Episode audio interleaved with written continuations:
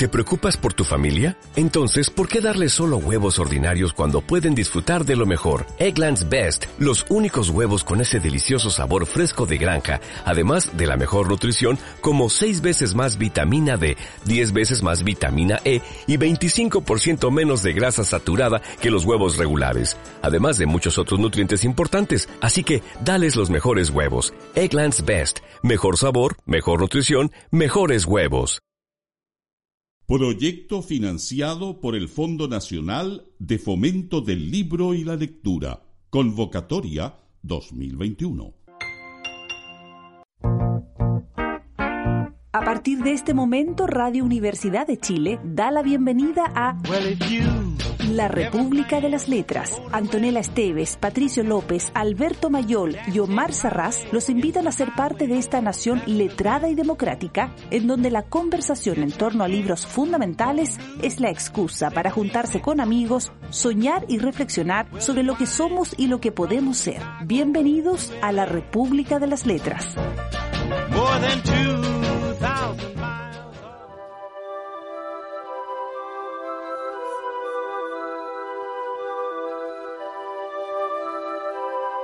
el Times del 19 de diciembre se habían publicado las previsiones oficiales de la producción de distintos artículos de consumo en el cuarto trimestre del año 1983, que era también el sexto trimestre del noveno plan trienal. El ejemplar de hoy incluía los resultados reales que demostraban que las previsiones estaban totalmente equivocadas. El trabajo de Winston consistía en rectificar las cifras originales para que coincidieran con las otras. En cuanto al tercer mensaje, se refería a un error muy sencillo que podía corregirse en un par de minutos. En febrero, el Ministerio de la Abundancia había prometido un compromiso categórico, según la expresión oficial, que en 1984 no se reduciría la ración de chocolate. En realidad, como sabía Winston, la ración de chocolate se iba a reducir de 30 a 20 gramos a finales de esa semana. Lo único que había que hacer era sustituir la promesa original por una advertencia de que probablemente sería necesario reducir la ración en abril. Cuando terminó, sujetó con un clip las correcciones hechas con el habla escribe a cada ejemplar del Times y los metió en el tubo neumático.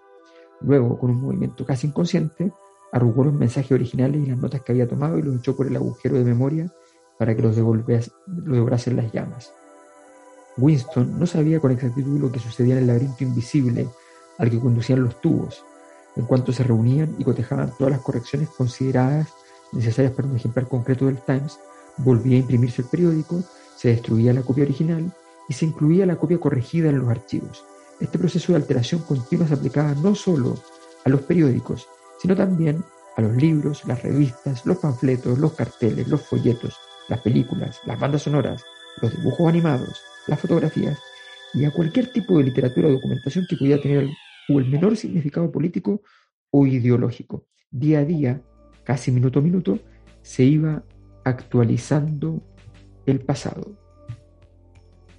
Estamos en 1984, pero no en el año 1984, estamos en la obra 1984 de una persona optimista como es el señor Orwell. Esteves. Buenas, noches. De vuelta en 1984. Habíamos estado acá en octubre del 2014. Así ¿En serio? López. Sí, pues, estuvimos aquí. Buenas noches. Aquí estamos. Navideños. Estamos. Dos elecciones, navideños. Estamos agotados. Seamos honestos. 25 de diciembre. ¿ah? En lo, en lo que, con lo que llegamos a esta, esta altura, además, para leer un libro para nada optimista. ¿Cómo se altera el pasado? ¿Ah? Buena. Eh, bueno. Además, Si, es lo que se dedicaba nuestro amigo Winston, eh, en lo importante que es alterar el pasado pues para construir presente y futuro. Por supuesto. ¿Han visto la, la foto del pasado donde eh, Stalin, pero está lleno de líderes que van y borran, bueno, en Norcorea borraron al tío. Y claro, lo borraron de dos maneras. Primero con un lanzallamas y, y después con, un programa computacional en las fotos. Así que. Sí. Imagino que los libros de historia también hicieron lo que hice, hice en 1984. Yo creo que la, función fundamental de, la actividad de la gestión del poder está en, hacer esas cosas. Claro.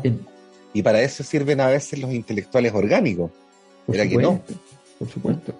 Yo he leído, por ejemplo, que, que Patricio López dirige la radio de la Universidad de Chile desde hace más de 25 años. Sí. Es muy gracioso porque no trabaja en Universidad de Chile hace 25 No, no, no, sí, sí. Antonella, acuérdate, sí. Así fue. No. Yo, voy a hacer, yo me voy a resistir, voy a resistir hasta que me lleven al Ministerio del Amor y me torturen. A la gente que se resiste termina mal, sí. sí, Como, como, como nuestro amigo, hizo amiga Juli. Oye, quizás hay alguien por ahí que nunca leyó 1984 y que no sabe de qué se trata, porque a, mí me pasó y es que vi como, bueno, la memoria de uno es lo que es nomás. Como que uno tiene súper instalada la idea del gran hermano y que se transformó básicamente como en un, en un lugar común, en un lugar pop, eh, la traducción del panóptico de, Foucault y todo aquello.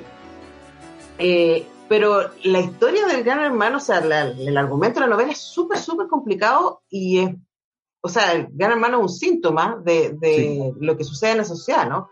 sería bueno contar. Claro, esta es la historia de Winston Smith, que es una ironía, porque Winston es un homenaje a Winston Churchill, y Smith es porque es el apellido más común eh, en el habla inglesa. Y él trabaja en un lugar muy importante que está relatado en la cita que hicimos, que es el Ministerio de la Verdad. Y su visión natural, obviamente, el misterio de la verdad es escribir la verdad, es decir, contar la historia de acuerdo a cómo es la verdad oficial. Eh, y entonces todo el sistema está basado en cómo se va modificando la existencia de los textos y producciones de cualquier orden para que, se, para que cuadre con la verdad y que quede claro que en el fondo el partido efectivamente es capaz de controlarlo todo. Siempre la sensación de control absoluto. Estamos frente a un partido único, eh, con un gran nivel de vigilancia, donde hay muchas cámaras, y las cámaras, la gracia que tienen no es solamente las pantallas, que está lleno de pantallas también, no es solo que uno puede mirar las pantallas y puede ver muchas cosas, sino que además lo están mirando. Y hay una policía, además, muy, muy importante, que está todo el tiempo vigilando eh, todas las acciones de las personas para evitar que pase esta cosa inverosímil, inaceptable, que en el futuro no debe existir, que se llama el pensamiento. Eh, y bueno, y hay eh, un grupo de resistencia, tal como en la Guerra de las Galaxias eh, está, la, está, la, resistencia, los rebeldes. Aquí el grupo de resistencia está, está dirigido por el señor Goldstein un personaje que no, que, es más bien mencionado, que no, tiene una presencia explícita, pero y que una y que todo indica, y de hecho mismo Orwell dice que es así, que, que es eh, él juega, él trata de jugar con la novela con el fascismo y el y, con, el, con el, socialismo soviético, con Stalin fundamentalmente, y Goldstein sería entonces eh, eh, precisamente el, la antípoda de Stalin, que es Trotsky. Entonces, eh, ese, y este grupo de rebeldes, entonces, y, Smith empieza lentamente a sentir en su alma una reflexión mucho más profunda respecto a las inconveniencias de, este, eh, de esta forma de, vivir la vida, de, vivir la historia. Eh, los lavados de cerebro, la construcción del doble pensar, en fin. Entonces, digamos que, los, miembros de la resistencia, además, también pertenecían eh, al mecanismo represor. Va descubriendo que incluso la resistencia era parte del orden establecido. Así es. Que no hay salida, no hay salida posible. ¿Ah? No hay salida posible. Lo último que dijo Alberto, ¿ah? ¿Ah? ¿Ah? ¿Ah? El... Claro. ¿Cómo, te, ¿Cómo se lava el pasado? ¿Ah? ¿Ah? El...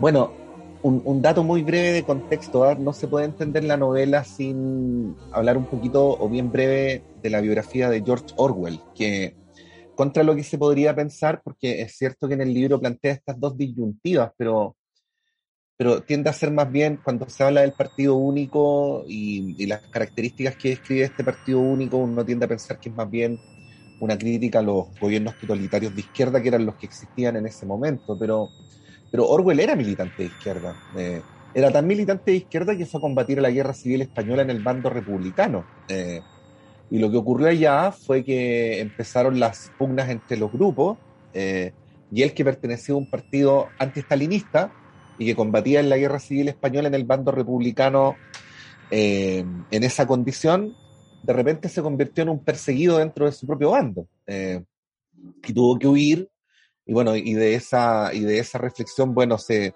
se deduce buena parte de su devenir y de su obra posterior. Como, como decía Alberto, es una obra escrita en Gran Bretaña, justo después de la Segunda Guerra Mundial, eh, y anticipa lo que podría haber llegado a ocurrir en una sociedad X en 1984. Eh, el punto, eh, y no sé si ustedes están de acuerdo o no conmigo, pero es que por alguna razón 1984 de todas las distopías que se han escrito, como que se ha convertido en la de más difusión popular. En la que aparentemente más se parece al mundo real, porque tampoco está escrita en otro planeta, ni en el espacio, eh, está escrita en circunstancias bien concretas, eh, y lo que describe son estos mecanismos que en esa época no eran tan claros y que con el paso de las décadas se hicieron más claros, de cómo opera la manipulación desde el poder. Efectivamente aquí eh, opera un gobierno totalitario, pero buena parte del pegamento de ese gobierno totalitario no es el uso de la fuerza bruta, sino eh, el uso de la manipulación de la verdad. Eh, y uno en sentido figurado podría, por ejemplo, analizar todas las capas sociales que aparecen en la, en la novela y preguntarse si son tan distintas a las que tenemos ahora. Es cierto que no tenemos partido único, pero hay una suerte de pensamiento único, ¿no? Eh, y además creo que no hay ninguna novela distópica que haya aportado con tantos términos a no solamente a la cultura popular, sino al lenguaje político. Eh, Antonieta escribía lo del gran hermano, que tiene ya sus reminiscencias políticas, pero también en el mundo del espectáculo, pero se habla mucho de los gobiernos orwellianos. Eh, hoy día, en esta época, se habla mucho de la policía del pensamiento, eh, y así sucesivamente. Entonces son términos que provienen de la novela y que son aplicados a la política o al debate político contemporáneo.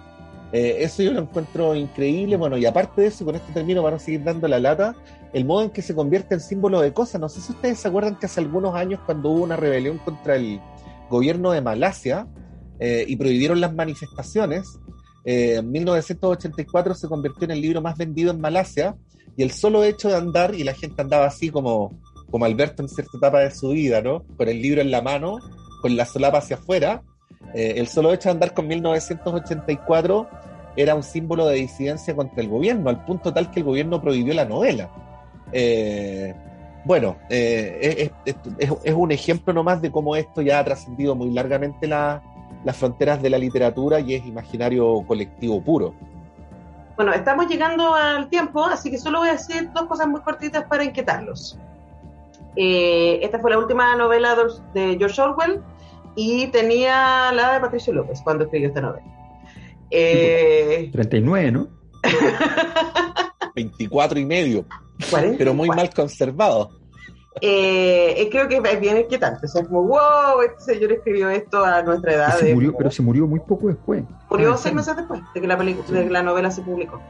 Eh, esa es una cosa. Y la segunda, todas las distopías que leímos este mes ocurren en la Tierra eh, y ninguna de ellas requiere una tecnología demasiado alocada respecto a lo que tenemos. La más probablemente sería un mundo feliz que tiene que ver con la intervención genética, pero luego, hola. Eh, yo creo que eso es súper inquietante pensarlo, ¿no? De, que esto que está, o sea, el, cuento de la criada es exactamente nuestro mundo. No, no requiere ningún cambio eh, sector político, que luego es inquietante, eh, para que suceda y 1984 y em, Fahrenheit son mundos no extremadamente tecnológicos eh, y eso probablemente sea lo más inquietante. Así que dicho eso, vamos a ver cómo sigue. ¿Puedo, ¿Puedo, dejar una pregunta para el bloque siguiente, para ustedes? Uh. compañeros, compañeros. Adelante. ¿Por qué una vez más los novelistas son más precisos en la predicción del futuro que los cientistas sociales? Uh. lo vemos a la vuelta. ¿Tienen tema, compañeros? Solo, disparo, disparo yo. Solo un agregado. Eh, Alvin Toffer, que se convirtió en un gurú hasta hace poco cuando se murió, primero era novelista. Sí. Y después de vino en gurú de, la, de los nuevos tiempos. Bueno, la dejo, la dejo para el bloque. Tengo, tengo respuesta, tengo una propuesta, una hipótesis al respecto. Eso, eso. Pero ok, vamos a partir con energía. Voy a proponer a Muse porque se ha hecho mucho eh, cultura pop a partir de 1984. Entre ellas, hay quienes dicen que a los Muse, que son muy tópicos y les gusta mucho la ciencia ficción, eh, escribieron este disco, The Resistance, inspirado en 1984 y particularmente esta canción que se llama así, The Resistance, y eso es lo que vamos a escuchar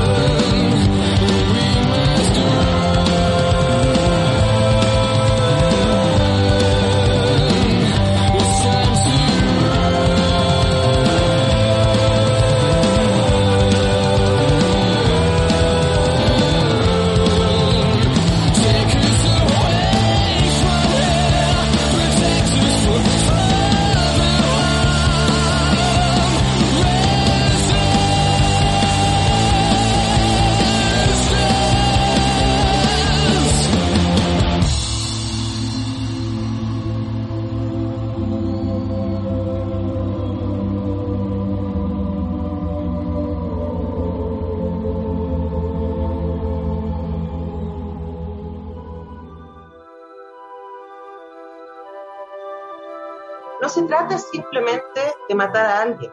¿No te das cuenta de que el pasado, incluso el de ayer mismo, está siendo abolido? Y si de alguna manera sobrevive, sería solo unos pocos objetos sólidos, y no en palabras que los expliquen, como este trozo de vidrio. Ya no sabemos casi nada acerca de la revolución y de los años anteriores a ella.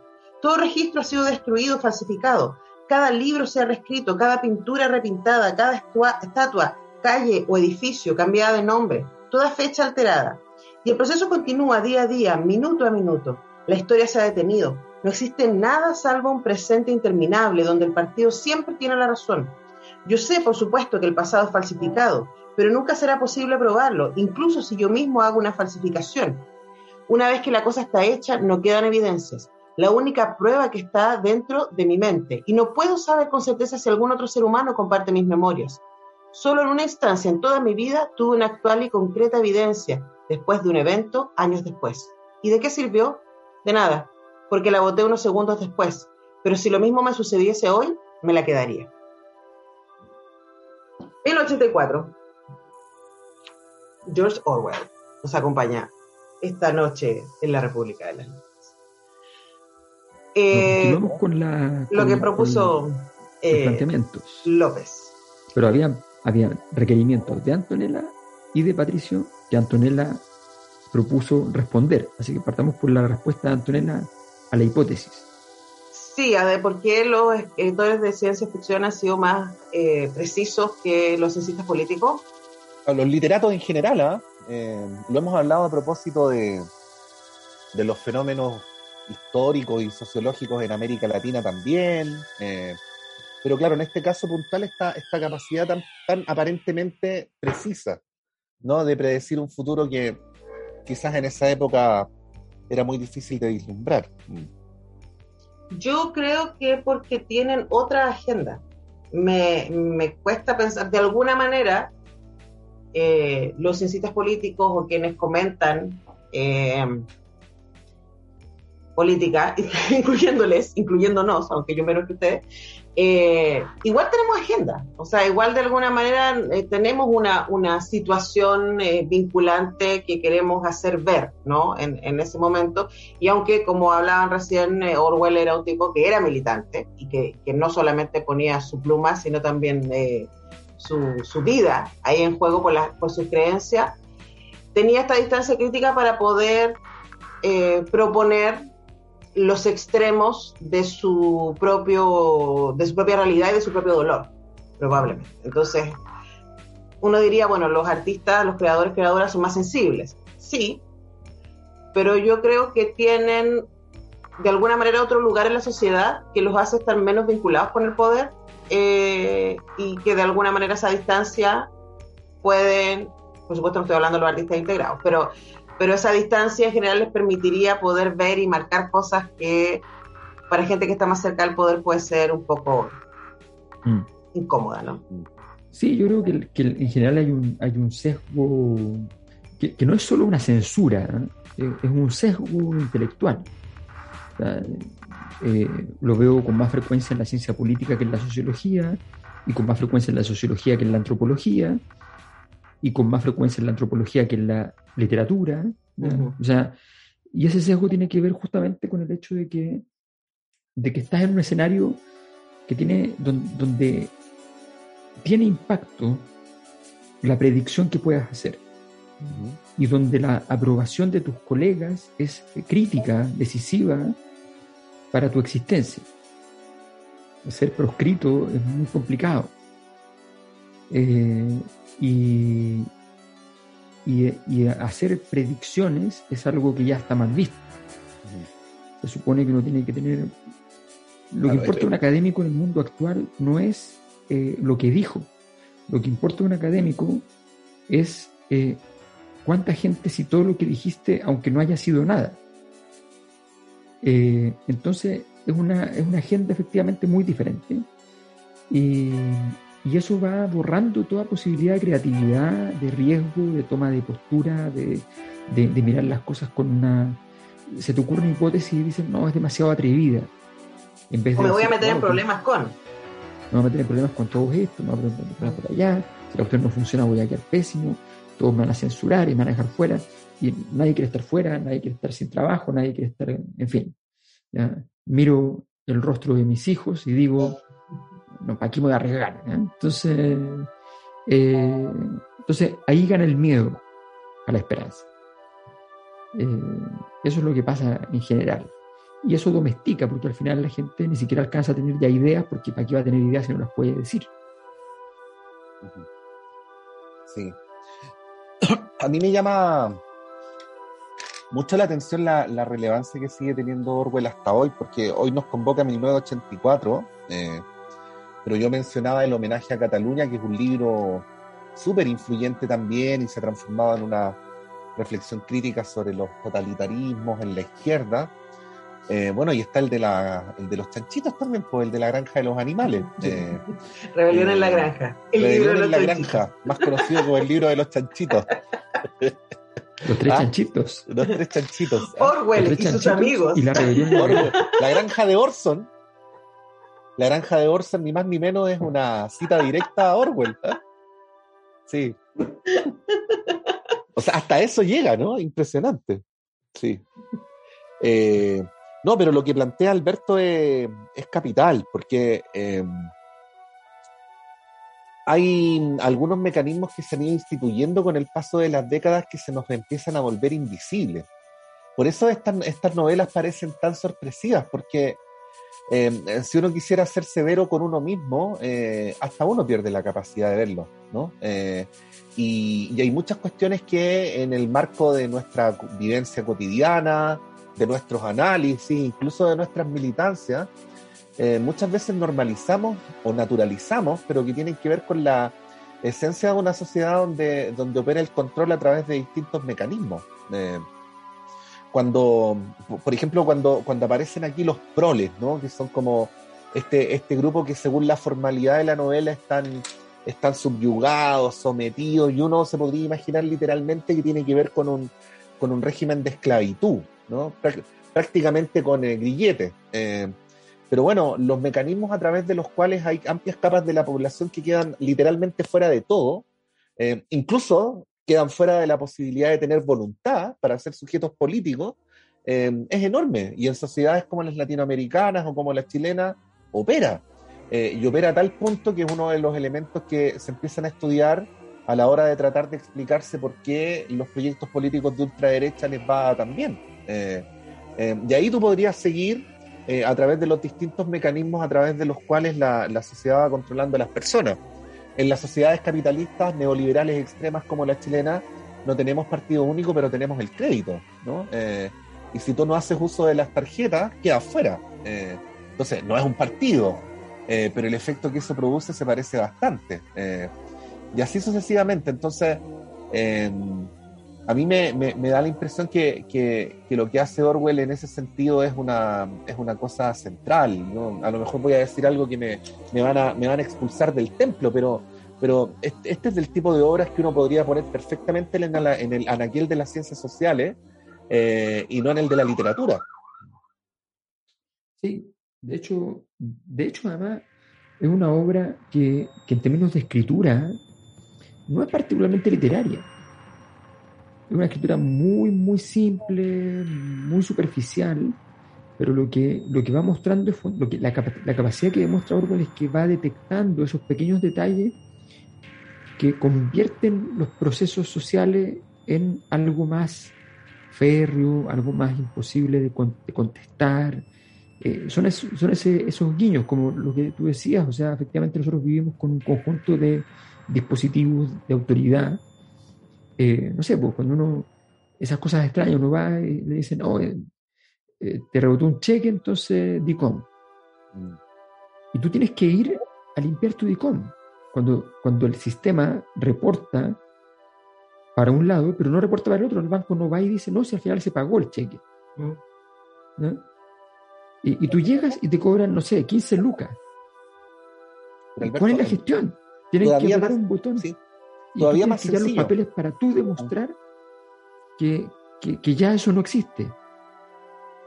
Y, tienes que pagar porque te limpian, porque no es, por, no es por un trabajo, que eso no es ningún trabajo.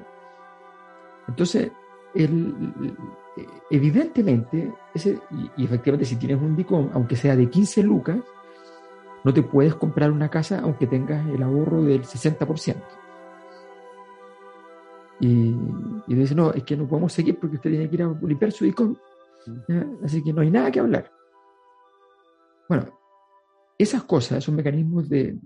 La sociedad está lleno de esos mecanismos eh, que se vuelven acríticos, que se vuelven eh, basados en, el, en, esta cosa fantástica que es el doble pensar. Eh, bueno, creo que eso, eso es algo que, que suele acontecer efectivamente en, en todas las estructuras de poder, en la gran maldición del poder, el doble pensar, ni hablar. Sí, yo pensaba mm, respecto a eso que dicen, ¿no? Que, mm, después del domingo, ¿cierto? O sea, un poco armamos esta, este ciclo como antifascista, eh, diciendo, ay, se viene, se viene el fascismo, qué miedo, qué miedo, ¿cierto? Y bueno, ya, no ganó fascismo.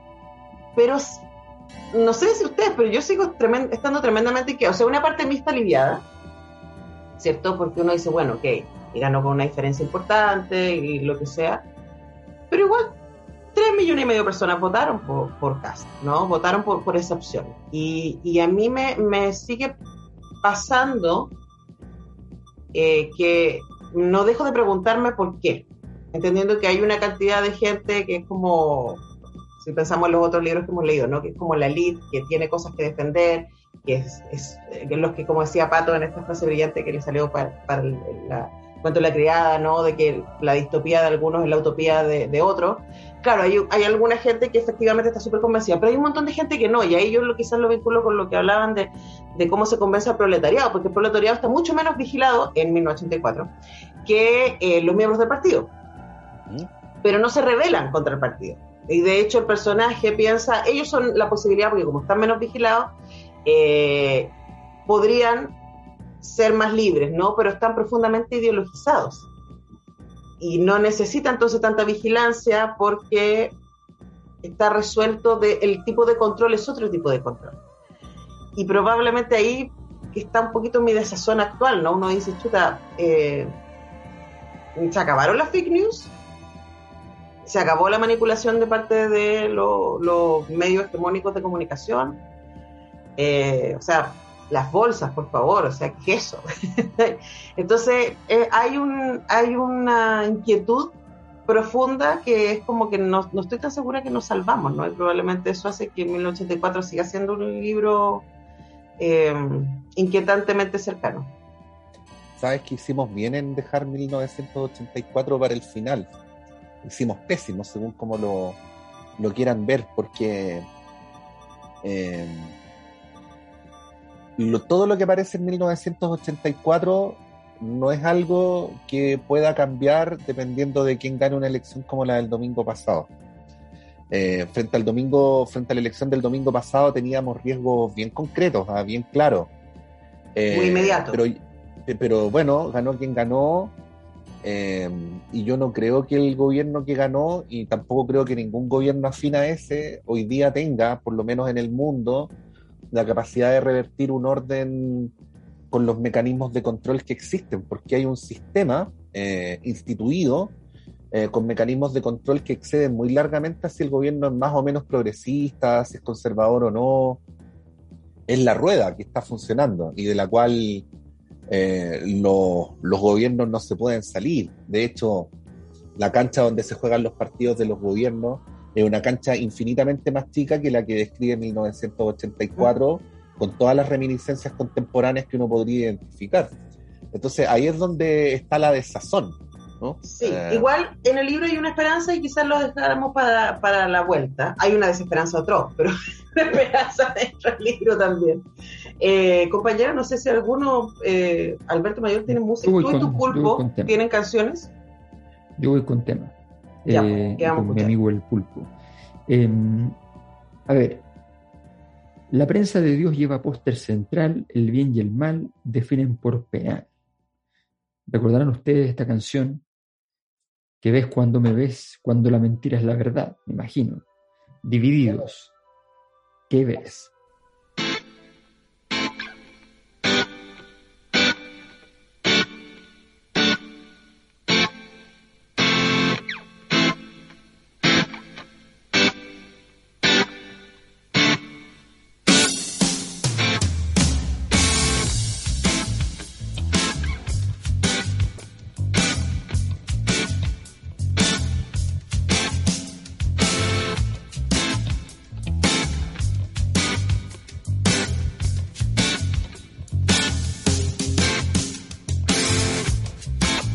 Guagua de Troilo no quiere arrancar.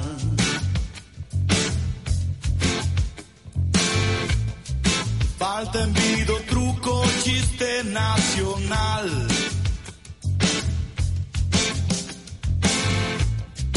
Estamos en Benaguita, el mayoral.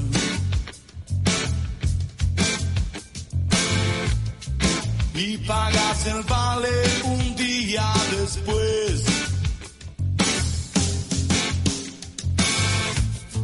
¿Qué ves? ¿Qué ves cuando me ves? Cuando la mentira es la verdad.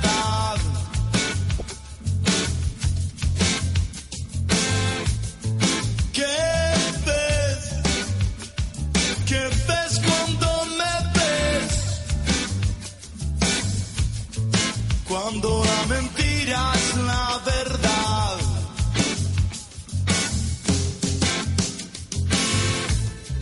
La prensa de Dios lleva póster central.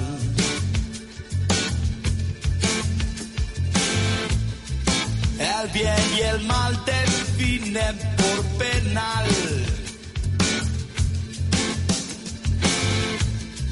Y a la chapita porrón en Palomar. Cruzando la vía para poderla pasar. ¿Qué ves? ¿Qué ves cuando me ves? Cuando la mentira es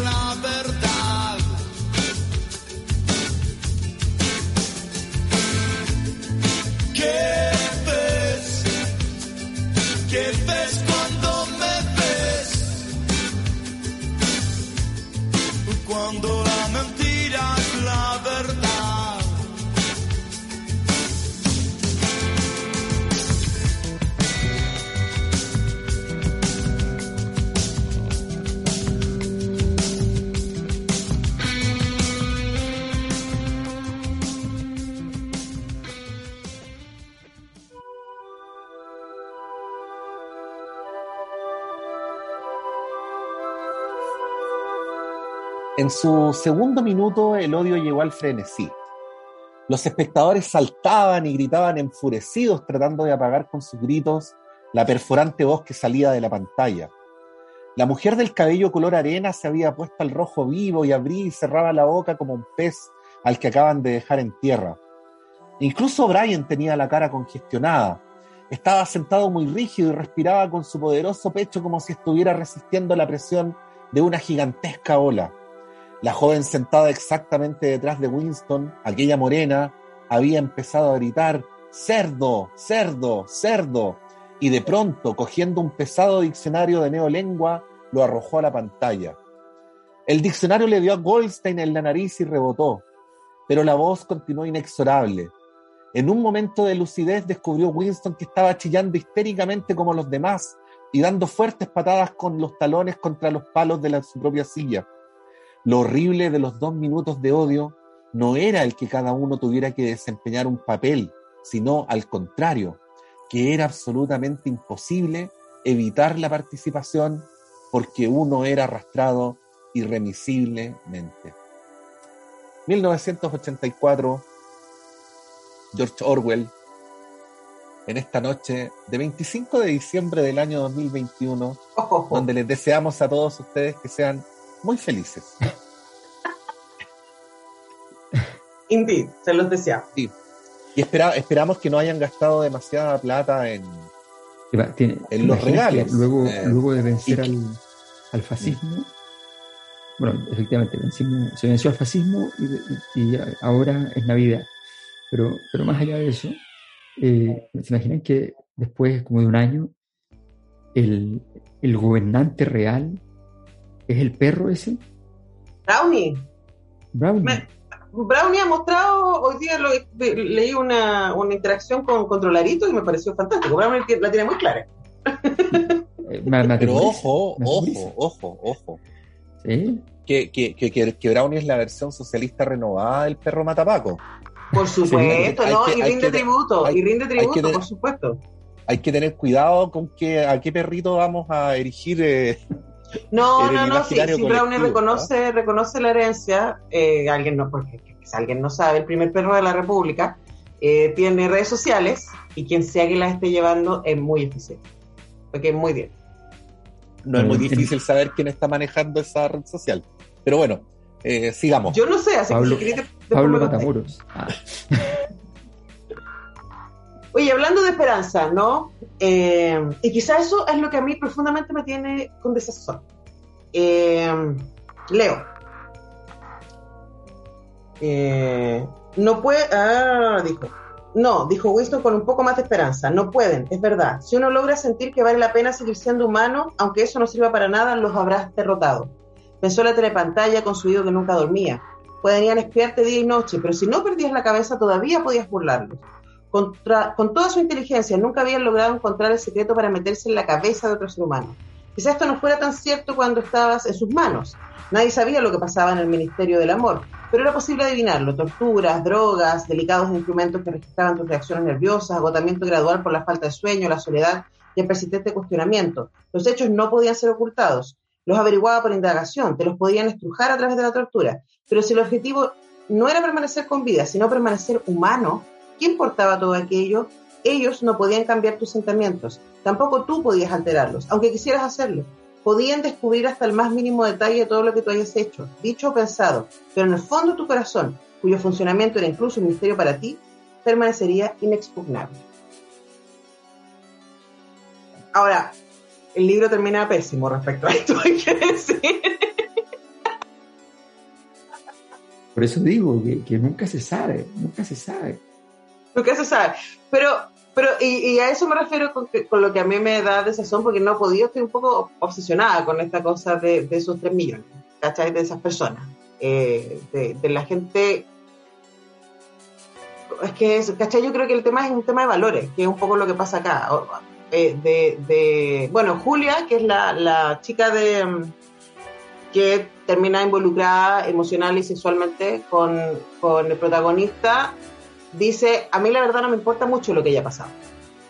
Y no me importa mucho si lo que dice el gobierno es real o no. A mí lo que me molesta es que se metan con, con mi cotidiano. Me molesta que no me dejen tirar, básicamente. el tema. Ella resiste y él le dice de alguna manera, tú eres una revolucionaria de la cintura para abajo. Eh, porque está prohibido tener sexo. Claro, y exactamente lo contrario que lo que pasaba en eh, Un Mundo Feliz, en que era donde exactamente. Todo está controlado menos sexo, sexo también es contracontrolado, por favor, allá, y aquí es como, como una manera, dice el libro, de trabajar, de generar este fanatismo ideológico, es también tener controlada la pulsión sexual, entonces esa manera la gente que básicamente... O sea, de alguna manera que los dos libros representan la, contradicción de la, de la, última elección, ¿no? claro, Entre el movimiento autonomista y el Partido Republicano. Claro, eh, podemos entrar en Piñera por no sé qué a propósito, a propósito de lo mismo. Ahora, esa es una gran pregunta, Alberto, disculpa, disculpa, esa es una gran pregunta, de hecho podríamos invitar, ¿qué quiere decir en realidad movimiento autonomista?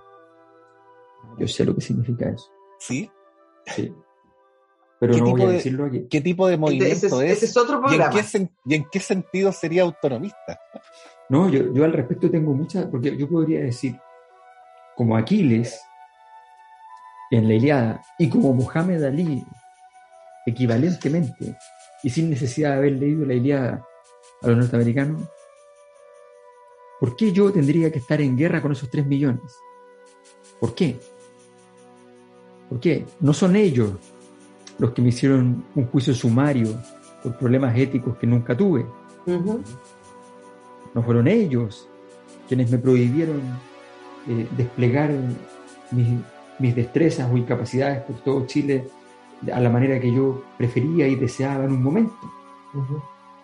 Eh, ¿Por qué tendría que declarar la guerra? Sin embargo, se las declaré, debo decir. Pero, pero hay que tener cuidado. El problema de, estas obras es que nos plantean una pregunta que es más inquietante. es que pasa con nosotros cuando podemos convertirnos en esos 3 millones y que con un poco más de poder podemos convertirnos no en esos 3 millones, sino que en los que están arriba. Sí, pues en, eso, en esos 500 mil, ponte ¿cachai? En esos 500 mil o en esos 10 o 20 de hecho, esa es mi pregunta, porque yo honestamente creo, y quizás soy naif, pero yo honestamente creo que la mayoría de la gente que eh, votó por el fascismo no votó por el fascismo. ¿Cachai? O sea, es como que votó por otras razones y son gente que ama a sus hijos, ¿cachai? Que quiere cosas buenas para el futuro, que se ríe con los chistes, no sé qué. Pero, pero hay, hay, hay un salto, hay un forado que, que yo estoy como muy, estoy muy dándole demasiadas vueltas a decir cómo, cómo llegamos hacia allá, qué pasó ahí. Pero mira, yo, yo, yo es que son, son personas, para decirlo en una frase, que cuando llegan los tiempos duros eh, y dicen por la radio que denuncien cualquier cosa extraña en su barrio, en el colegio de sus hijos, sí agarran el teléfono y llaman y dan tres o cuatro nombres sin saber, sin saber lo que puede significar. Sí, pues, pero a eso me refiero, o sea, están como, como los, los proles de acá, ¿cachai? O sea, mm. no es. Porque el miedo, en este caso y en este caso, para los proletarios es más un relato que una cotidianidad. ¿Cachai? Que es un poco lo que pasaba acá. Es como, no, que los comunistas, y es como, ya, pero a ver, vamos al dato duro respecto a los comunistas, ¿cachai? Entonces, es, es, es como, finalmente, volviendo a 1984, el tema tiene que ver con el discurso ideológico instalado y, homogenizado, ¿cierto?, que nos rodea y que efectivamente hay alguna gente a la que le hace mucho sentido. Eh, y luego me siento responsable, yo como periodista, comunicadora, de decir, bueno, ¿qué estoy haciendo yo mal mi pega? Porque no estamos llegando a esa gente. Pero mira, el, el, a ver, yo he llegado a la convicción, si no están de acuerdo me lo pueden decir, que es imposible que una persona de los sectores populares tenga razones para apoyar a la ultraderecha. Razones fundadas, quiero decir. Eso es lo primero. Pero acto seguido, entonces lo que opera eh, y, lo que alguna gente ha descrito despectivamente como los fachos pobres, y yo estoy en, discrepancia con eso porque pienso que hay que entender, es el peso puro y duro de la ignorancia. El peso puro y duro de la ignorancia, porque incluso desde el punto de vista empírico uno podría decir por qué la gente va a apoyar a un candidato para que haga ciertos cambios sobre hechos que han ocurrido durante un gobierno que es apoyado por los mismos que están apoyando al candidato que está prometiendo los cambios. ¿no?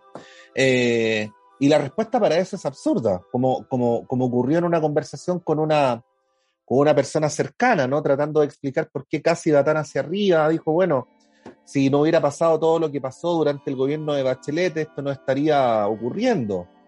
Entonces, bueno, pero ahora está Piñera, bueno, no importa, pero antes estaba Bachelet, ¿no?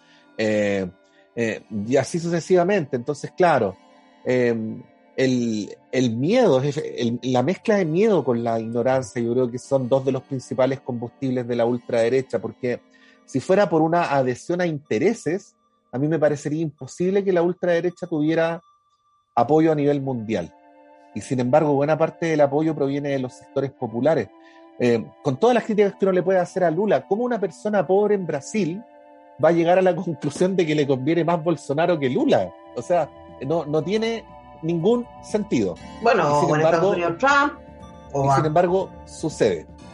Claro, pero de nuevo, entonces, y ahí volvemos a 1984 porque para la gente que está escuchando, jamás hemos dejado de ser un programa de literatura, ¿no? Eh, es, en lo que tú dices, hay un discurso, entonces, como, ¿es eso ignorancia? ¿O es eso falta de pensamiento crítico? ¿Es comerse todo lo que aparece en los noticiarios de la tele? Eh, la tele funciona muy como 1984, ¿cachai? O sea, es como...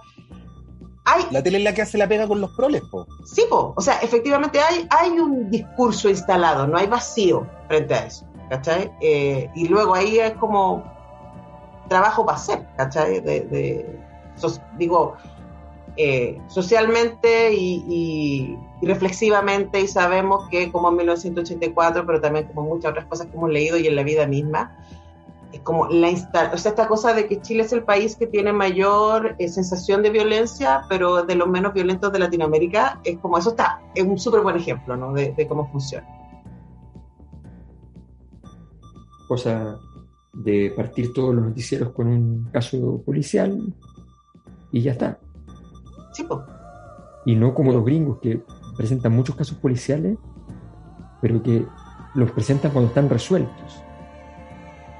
Entonces apoyan la, institucionalidad y el heroísmo de los policías que llevaron muchos años el caso, a pesar de que ya no tenía ningún sentido seguirlo y todas esas cosas. Y después hacen películas. Y siempre, parten, todas, todas sus alocuciones sobre el asunto es, en una ciudad donde nunca pasa nada, a todos le llamó tanto la atención cuando de pronto apareció tal.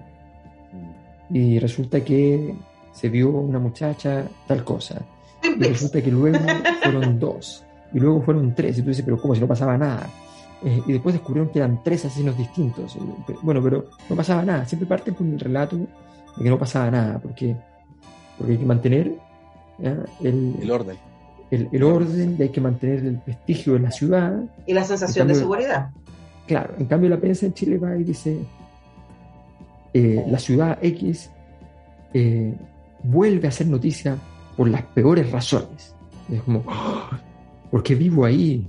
O sea, no, bueno, hay estudios que demuestran que, por ejemplo, en la región metropolitana, los santiaguinos consideran que el barrio es más seguro que la comuna y que la comuna es más segura que la ciudad. Eso en general. ¿Y por qué ocurre eso? Bueno, la explicación que dan los estudios es porque las personas conocen el barrio y saben que no es tan peligroso en general, o que no es peligroso. Ya la comuna la conocen menos. Y de la ciudad se enteran por la tele. Claro.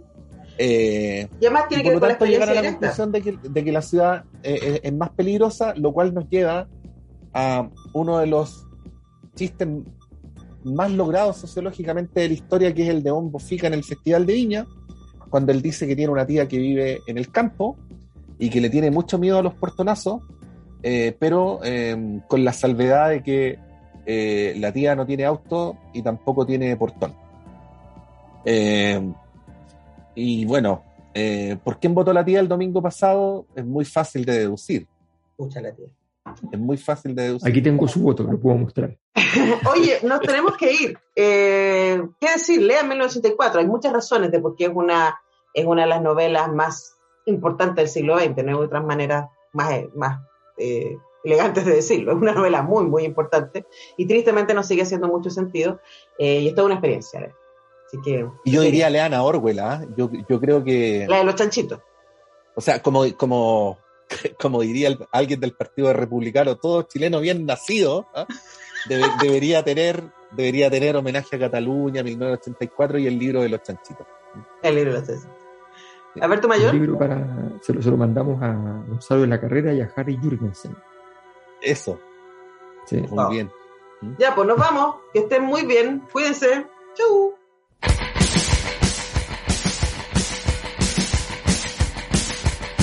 Ella es mucho más normal que yo. Modelo de nuestra generación. ¿Cómo llegó a mí? Casualidad. Como es normal, nos juramos amor. Eterno, invariable y a todo color. Ella se imaginó que yo era un campeón, un eterno matador, insensible seductor. Cuando vio lo que yo empezaba a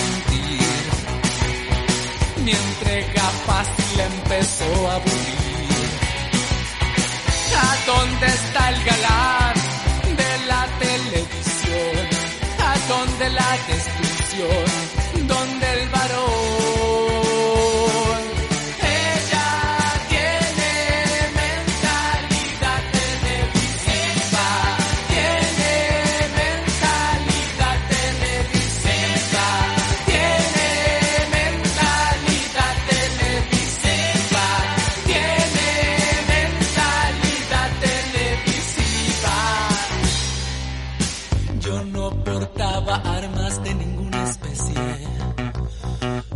daba vuelta autos ni chocaba motos.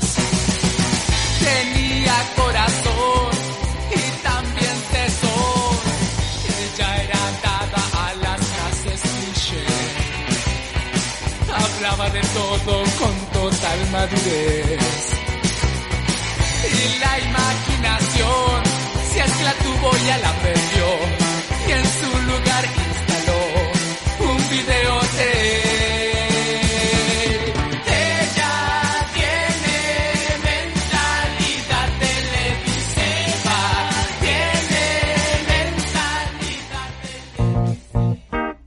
Antonella Esteves, Patricio López, Alberto Mayol y Omar Sarraz y su República de las Letras regresan la próxima semana con un nuevo libro y nuevas conversaciones. Los esperamos.